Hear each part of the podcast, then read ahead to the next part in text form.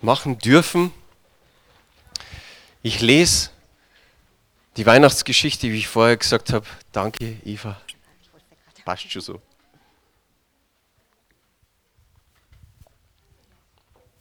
Ich lese die Weihnachtsgeschichte aus Lukas Kapitel 2 ab Vers 7 vor. Da heißt es, und sie gebar ihren ersten Sohn und wickelte ihn in Windeln und legte ihn in eine Krippe, denn sie hatten sonst keinen Raum in der Herberge. Und es waren Hirten in derselben Gegend auf dem Felde bei den Hürden, die hüteten des Nachts ihre Herde. Und der Engel des Herrn trat zu ihnen, und die Klarheit des Herrn leuchtete um sie, und sie fürchteten sich sehr. Und der Engel sprach zu ihnen, fürchtet euch nicht, siehe, ich verkündige euch große Freude, die allem Volk widerfahren wird. Denn euch ist heute der Heiland geboren, welcher ist Christus der Herr in der Stadt Davids. Und das habt zum Zeichen, ihr werdet finden das Kind in Windeln gewickelt und in eine Krippe liegen. Und alsbald war da bei dem Engel die Menge der himmlischen Herrscher, die lobten Gott und sprachen, Ehre sei Gott in der Höhe und Friede auf Erden bei den Menschen seines Wohlgefallens. Und als die Engel von ihnen gen Himmel fuhren, sprachen die Hirten untereinander, lasst uns nun gehen nach Bethlehem und die Geschichte sehen, die da geschehen ist, die uns der Herr kundgetan hat. Und sie kamen eilend und fanden beide, Maria und Josef, dazu das Kind in der Krippe liegen. Als sie es aber gesehen hatten, breiteten sie das Wort aus, das zu ihnen von diesem Kinde gesagt war. Und alle, vor die es kam, wunderten sich über das, was ihnen die Hirten gesagt hatten.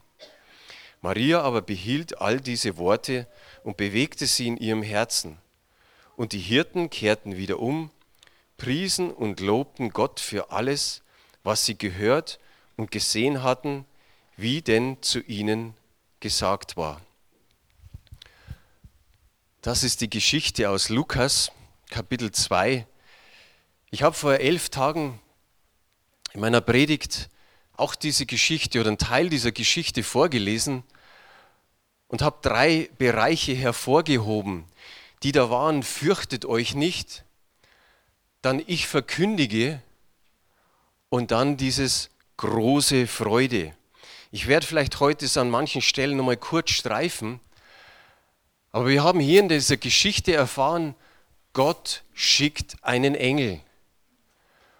Und wer ein bisschen bibelkundig ist, der entdeckt in der Bibel, dass Gott des Öfteren, Bibel, äh, des Öfteren Engel in der Bibel schickt, in der ganzen Geschichte des Alten Testaments und auch des Neuen Testaments. Sie sind einfach göttliche Boten, sie sind dienstbare Geister und sie bekommen von Gott Befehle und Aufträge, die sie ausführen sollen. Ich habe mir so durchgeschaut durch die Bibel, das sind Engel, die müssen irgendwas Praktisches tun. Zum Beispiel der Engel, der dem Daniel in der Löwengrube hilft. Da heißt es ganz einfach, er hielt den Rachen des Löwens zu. An einer anderen Stelle sieht man einen Engel, der muss sowohl praktisch was tun und er muss eine Botschaft weitergeben. Der Petrus ist im Gefängnis und er hat so einen guten Schlaf. Er schläft den Schlaf der Gerechten. Ich weiß nicht, ob er den im Gefängnis einfach so, so schlafen kann, aber er konnte es. Und dann kam ein Engel und er bemerkte nicht einmal den Engel, sondern der Engel musste ihn aufwecken, er musste ihn in die Seite stoßen, damit er überhaupt wach wird und die Botschaft hören, hören konnte, nämlich dieses Steh auf. Und ich sage jetzt einfach mal, lass uns abhauen. Lass uns gehen. An einer anderen Stelle darf der Engel vielleicht nur eine Botschaft weitergeben, so wie wir es hier gelesen haben, nämlich dieses Fürchte dich nicht. Und an diesem vorletzten Sonntag habe ich einfach mal die Gemeinde gefragt, wie oft steht fürchte dich nicht in der Bibel. Wir haben es dann erfahren, so circa 360 Mal. Das heißt, wir haben eigentlich für jeden Tag eine Ermutigung, immer wieder neue Ermutigung. Fürchtet euch nicht. Und wir müssen zugeben, wir leben in einer Zeit, wo alles drunter und drüber geht, wo nicht mehr alles relativ normal verläuft, sondern mit Terror, mit Ängsten kann es sein, dass wir gerade am Morgen ein Fürchte dich nicht brauchen. Und hier kommt eben in der Bibel etliche Male dieses Wort und das tut uns gut. Wenn wir über die Engel sprechen, dann gibt es ein ganz besonderes Wort im Psalm 91, Vers 11. Da heißt es, denn er hat seinen Engeln befohlen, dass sie dich behüten auf allen deinen Wegen. Wie wunderbar ist das, hier steht auf allen deinen Wegen, nicht nur vielleicht auf den ein oder anderen Weg, sondern auf allen deinen Wegen. Und den zwölften Vers, den lese ich auch noch dazu, da heißt es, dass sie dich auf den Händen tragen, dass du deinen Fuß nicht an einen Stein stoßest. Also Gott hat hier Boten geschickt, die ein Stück weit auf uns aufpassen. Als ich über dieses Wort vor elf Tagen gepredigt habe, fürchte dich nicht, wusste ich selbst nicht, dass ich fünf Stunden später eine Hiobsbotschaft bekomme. Mein Vater rief mich an und sagt, Mama ist wieder im Krankenhaus. Und die, die es wissen, letztes Jahr war meine Mutter auch im Krankenhaus. Drei Wochen im Dezember bis zum heiligen Abend in der Intensivstation im künstlichen Koma. Und jetzt wieder so, solch eine Nachricht. Und in dem Moment kam mir selbst dieses Fürchte dich nicht. Und wir sind losgefahren, meine Frau und ich. Und wir waren in diesem Krankenhaus und in der Notaufnahme kam eine Ärztin rein und sie sagt einfach nur, naja, Frau Haselbeck, Sie haben keine Patientenverfügung, jetzt muss ich Sie so fragen, wollen Sie Antibiotika und auf die Normalstation gehen? Wenn das Antibiotika anpackt, dass es besser wird, ist gut. Wenn nicht, lassen wir der Natur ihren Lauf. Oder sie gehen in die Intensivstation, in, wir legen sie ins künstliche Koma und wir wissen aber nicht mehr, ob wir sie da rausbekommen. Das war platt. Meine Frau hat dann gesagt zu der Ärztin, könnten wir uns draußen mal unter vier Augen unterhalten? Und dann kam doch eine bessere Meldung dann nämlich dass sie sie auch in der Intensivstation nehmen mit diesem Antibiotika und dann mal in den Tagen schauen, wie es wird. Und wenn es wirklich krasser wird, dann kann man immer noch sie ins künstliche Koma tun. Aber da war dieses Wort, fürchte dich nicht, einfach auch für mich tröstend, von dem ich eigentlich am Vormittag noch gepredigt habe. Und was das Schöne ist, eine Schwester hat es hier in der Gemeinde mitbekommen, die hat mir jetzt in den letzten Tagen nochmal eine WhatsApp geschickt und hat einfach gesagt, fürchte dich nicht, das mit deiner Mama wird wieder. Und gut, wir müssen heute wieder ins Krankenhaus fahren, um sie zu besuchen, aber sie ist wenigstens auf der Normalstation. Gestern konnten sie ihre Herzklappe untersuchen und Röntgenaufnahmen machen, weil man nicht genau weiß, wo das alles so herkommt bei ihr vielleicht durch Parasiten, vielleicht durch die Metallteile, die sie hat. Aber preis den Herrn, wir können uns nicht nur mit der Bibel, sondern untereinander ermutigen mit diesem Fürchte dich nicht. Wenn ich sage, Gott ist genial, dann kann es sein, dass es bei dir zumindest innerlich ein Amen hervorruft. Gott ist genial. Und wenn wir diese Geschichte, diese Weihnachtsgeschichte betrachten, dann sehen wir einfach, dass er bei den Menschen keine Unterschiede macht. Er sagt nicht, okay, diese Botschaft ist für bessere Leute, sondern nein, er hat hier ganz einfache Leute ausgewählt, nämlich die Hirten, die diese frohe Botschaft als erstes vernehmen durften. Er hat sich nicht an religiöse Führer oder, oder an politische Führer gewandt, sondern er ist durch den Engel eigentlich auf diese Hirten zugegangen und sie haben diese Botschaft als erstes bekommen. Die Strenggläubigen, die Schriftgelehrten, die Pharisäer, die konnten eigentlich mit den Hirten nicht viel anfangen, denn in ihren Augen waren sie verachtet. Warum? Die Hirten konnten zu der Zeit nicht alle Einzelheiten des Zeremoniells vom Gesetz einhalten. Sie haben nicht alle Waschungen der Hände vornehmen können. Sie konnten nicht alle Vorschriften und Regeln so einhalten, wie es sein sollte. Aber die gute Nachricht ist auch hier. Es heißt, in dieser Umgebung von Jerusalem bis Bethlehem, dass dies ein Umkreis war, der im gewissen Maße geweiht war. In dieser Umgebung von Jerusalem bis Bethlehem waren Felder, da wo ausgewählte, makellose Opfertiere waren, die da zur Verfügung gestanden haben, um dann im Tempel geopfert zu werden. Ob das das Friedensopfer war, das Passaopfer, ob das am Morgen oder am Abend war, es waren genügend, genügend Lämmer da, die geopfert werden konnten. Und die Hirten auf dem Felde haben diese Lämmer geweidet und haben aber auch noch das Privileg gehabt, mit dieser guten Nachricht konfrontiert zu werden. Jetzt haben die Hirten einiges getan. Sie haben zum ersten Mal äh, oder zuerst mal zugehört und dann sind sie losmarschiert und haben diese gute Nachricht, diese frohe Botschaft weitergegeben, die sie von dem Engel gehört haben.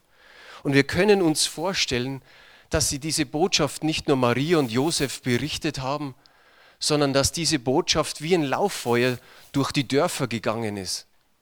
Da heißt es an einer Stelle, jetzt muss ich mal gucken, und alle, vor die es kam, wunderten sich über das, was ihnen die Hirten gesagt hatten.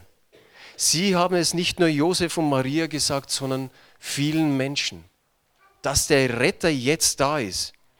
Durch den Engel hat Gott sagen lassen, und das haben wir hier nochmal in Lukas 2, Vers 10, fürchtet euch nicht, ich verkündige euch frohe Botschaft. Und jetzt kommt es, die allem Volk widerfahren wird. Hier steht auch wieder allem Volk, nicht ein paar Einzelnen. Und natürlich war hier, weil es in Bethlehem stattfand, natürlich das Volk Israel als erstes genannt. Zuerst den Juden und dann allen anderen. Der Heiland wurde geboren. In Matthäus 1, 21 ist es auch hier nochmal klar dargestellt. Und sie wird einen Sohn gebären, dem sollst du den Namen Jesus geben, denn er wird sein Volk retten von ihren Sünden. Also auch hier wieder das ganze Volk und die Rettung ist die Rettung von Sünden, nicht von irgendetwas anderem. Und dann hat das Ding, sage ich mal, einfach seinen Lauf genommen. In der Apostelgeschichte 1, Vers 8, das kennen auch die meisten von uns, da heißt es, aber ihr werdet die Kraft des Heiligen Geistes empfangen, der auf euch kommen wird, und werdet meine Zeugen sein in Jerusalem und in ganz Judäa und in Samarien bis an das Ende der Erde. Genau das ist die Reihenfolge gewesen. Genauso ist es passiert. Zuerst im Lande Jerus äh, in der Stadt Jerusalem, in Judäa, in Israel, in Samarien und dann, dass es alle Welt so empfängt. Wir wissen von Jesus, dass er einmal nach Galiläa gegangen ist und dann musste er durch das Land oder durch den Ort der Samariter gehen. Und er ging da durch und er hatte so richtig eine gute Zeit mit der Samariterin. Und die Samariterin kam zum Glauben. Sie hat ihren Glauben ausgedrückt und wusste, jetzt ist der Retter da. Und sie ist hineingegangen in den Ort und sie hat die anderen auch noch geholt. Das müsst ihr hören. Ihr müsst diese Botschaft hören. Und dann heißt es in Johannes 4, ich habe hier nur Vers 42, aber ich lese noch Vers 41. Und noch viel mehr glaubten um seines Wortes willen und sprachen zu der Frau, von nun an glauben wir nicht mehr um deiner Rede willen, denn wir haben selber gehört und erkannt, und jetzt kommt's, dieser ist wahrlich der Welt Heiland. Nicht von Einzelnen, sondern er ist gekommen für die ganze Welt. Und das konnten die Samariter jetzt aussprechen. Wir glauben nicht, weil du uns das erzählst, sondern jetzt haben wir selbst, wie es hier steht, gehört und erkannt, er ist der Retter für alle. Und das gilt bis in unsere Zeit hinein. In der alten Welt war Retter kein neues Wort. Es gab die ägyptischen Könige, die römischen Herrscher, nach die bekamen oft den Titel Retter. Aber bei Jesus hat dieser Titel eine neue, eine große, eine ewige Bedeutung bekommen. Ich würde sagen, der Retter. Nicht irgendein Retter, sondern der Retter schlechthin. Wir wissen von Petrus, dass er lange Zeit mit Jesus zusammen war. Und es heißt, dass Retter Heiland ein Lieblingstitel für ihn war. Wenn wir nur den zweiten Petrusbrief lesen, der relativ kurz ist, aber da steht fünfmal drin, Heiland Jesus Christus. Er ist der Retter. Und wie oft hatte Petrus Rettung erfahren von Jesus? Einmal als aus dem Boot stieg, wo er gesagt hat, als Jesus über den See ging, wenn du es bist, dann befiehl mir zu dir zu kommen. Und er stieg aus aus dem Boot, er ging ein paar Schritte und dann war der Glaube auf einmal nimmer da und dann sank er und Jesus rettete ihn. Aber auch an der anderen Stelle, wo er ihn verleugnet hat, hat er es bitter bereut und Jesus fragte ihn dreimal, liebst du mich? Ich habe eine Geschichte, eine ganz kurze vorzulesen von einem Richter. Es war ein eiskalter Wintertag und man führte ihm einen alten, zitternden Mann vor. Die Anklage war Entwendung eines Leibes Brot aus einer Bäckerei. Der Angeklagte entschuldigte sich damit, dass seine Familie am Verhungern sei. Der Richter sagte, ich muss sie bestrafen. Das Gesetz dulde keine Ausnahme. Ich muss sie zu 10 Dollar verurteilen, erklärte der Richter. Dann griff er in seine Tasche und setzte hinzu, hier sind die 10 Dollar, damit sie ihre Strafe bezahlen können. Und warf die 10-Dollar-Note in den grauen Filzhut. Und nun setzte er mit erhobener Stimme fort, bestrafe ich jeden Anwesenden in diesem Gerichtssaal mit einem Bußgeld von 50 Cent. Und zwar dafür, dass er in einer Stadt lebt, wo ein Mensch Brot stehlen muss, um essen zu können. Herr Gerichtsdiener, kassieren Sie die Geldstrafen sogleich ein und übergeben Sie sie dem Angeklagten. Der Hut machte die Runde und ein noch halb ungläubiger alter Mann verließ den Gerichtssaal mit, vier, äh, mit 47 Dollar und 50 Cent in der Tasche. Halleluja, hat da einer gesagt. Das ist so, so eine Geschichte, die, die gehört irgendwie in die Weihnachtszeit hinein. Da wo man merkt, wow, sowas gibt es auch noch. Einen gnädigen Richter. Unser Herr Jesus ist Retter und auch ein gnädiger Richter. Und wenn ich nochmal so am Anfang von dieser Geschichte hinblicke, so wie der Richter die Strafe für diesen Mann bezahlt hat, so bezahlte Jesus den Preis für unsere Sünde. Die Anklage war, der Mann hat Brot gestohlen. Und das Gesetz hat gesagt, die richtige Strafe ist 10 Dollar. Auch wir haben gerechte Strafe für unsere Sünde verdient. Und auch da ist jemand, der diese Strafe auf sich nahm, Jesus Christus. Aber wir wissen, er ist auferstanden, er lebt, er ist zur Rechten des Vaters und es kommt der Tag, wo er wiederkommt. Wir sprechen da von seinem zweiten Kommen. Aber so dürfen wir, müssen wir, sollten wir unsere Schuld bekennen und seine Vergebung in Anspruch nehmen dann passiert nämlich Folgendes. Dann verheißt er uns, dass Strafe und Tod weg sind und er uns ewiges Leben verheißt. Wie wunderbar ist das? Er ist der Heiland, wie er hier beschrieben wird. Er ist der Retter. Als Lincoln nach seinem Tod nach Springfield zurückgebracht wurde, hielt eine frühe, frühere Sklavin ihr kleines Kind hoch, damit es den Sarg gut sehen konnte, in dem der große Befreier lag. Sie sagte ihrem Kind, schau gut hin, Kleines, da drin liegt der Mann, der starb, um uns die Freiheit zu geben. Wir können an Weihnachten sagen, schau gut hin zu dem Kind in der Krippe, zu Jesus in der Krippe. Gott wurde Mensch. Und wir sehen das hier einfach so dargestellt. Diese Krippe und Jesus ist drin. Und wir können noch sagen, schau hin auf das Kreuz, wo Jesus alle Schuld getragen hat, all unsere Schuld. Und da wird diese Botschaft, die wir alle kennen, Johannes 3, Vers 16, so richtig wahr. Er gab seinen Sohn, seinen eingeborenen Sohn. So sehr hat er die Welt geliebt, dass es seinen Sohn gab, damit jeder, der an ihn glaubt, nicht verloren geht, sondern ewiges Leben hat. Er gab ihn ans Kreuz.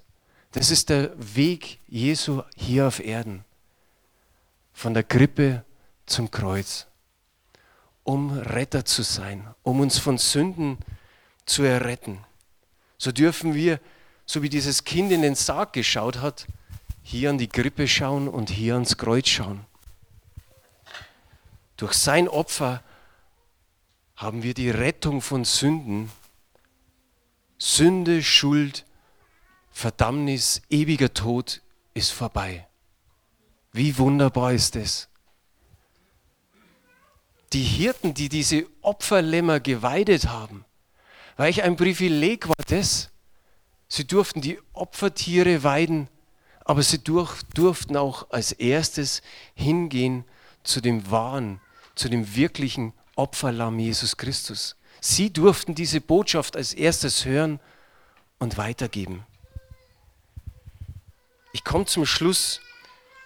Dieser Autor ist unbekannt, aber ich finde es genial, was der geschrieben hat.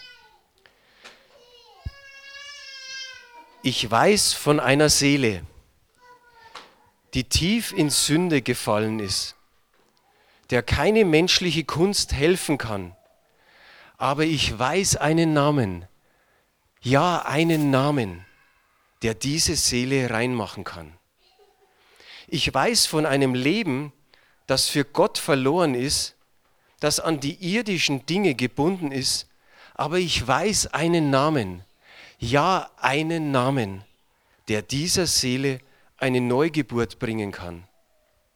Ich weiß von einem Land, das in Schande geraten ist, von schwachen und müden Herzen, aber ich weiß einen Namen, ja einen Namen, der dieses Land wieder zurechtbringen kann.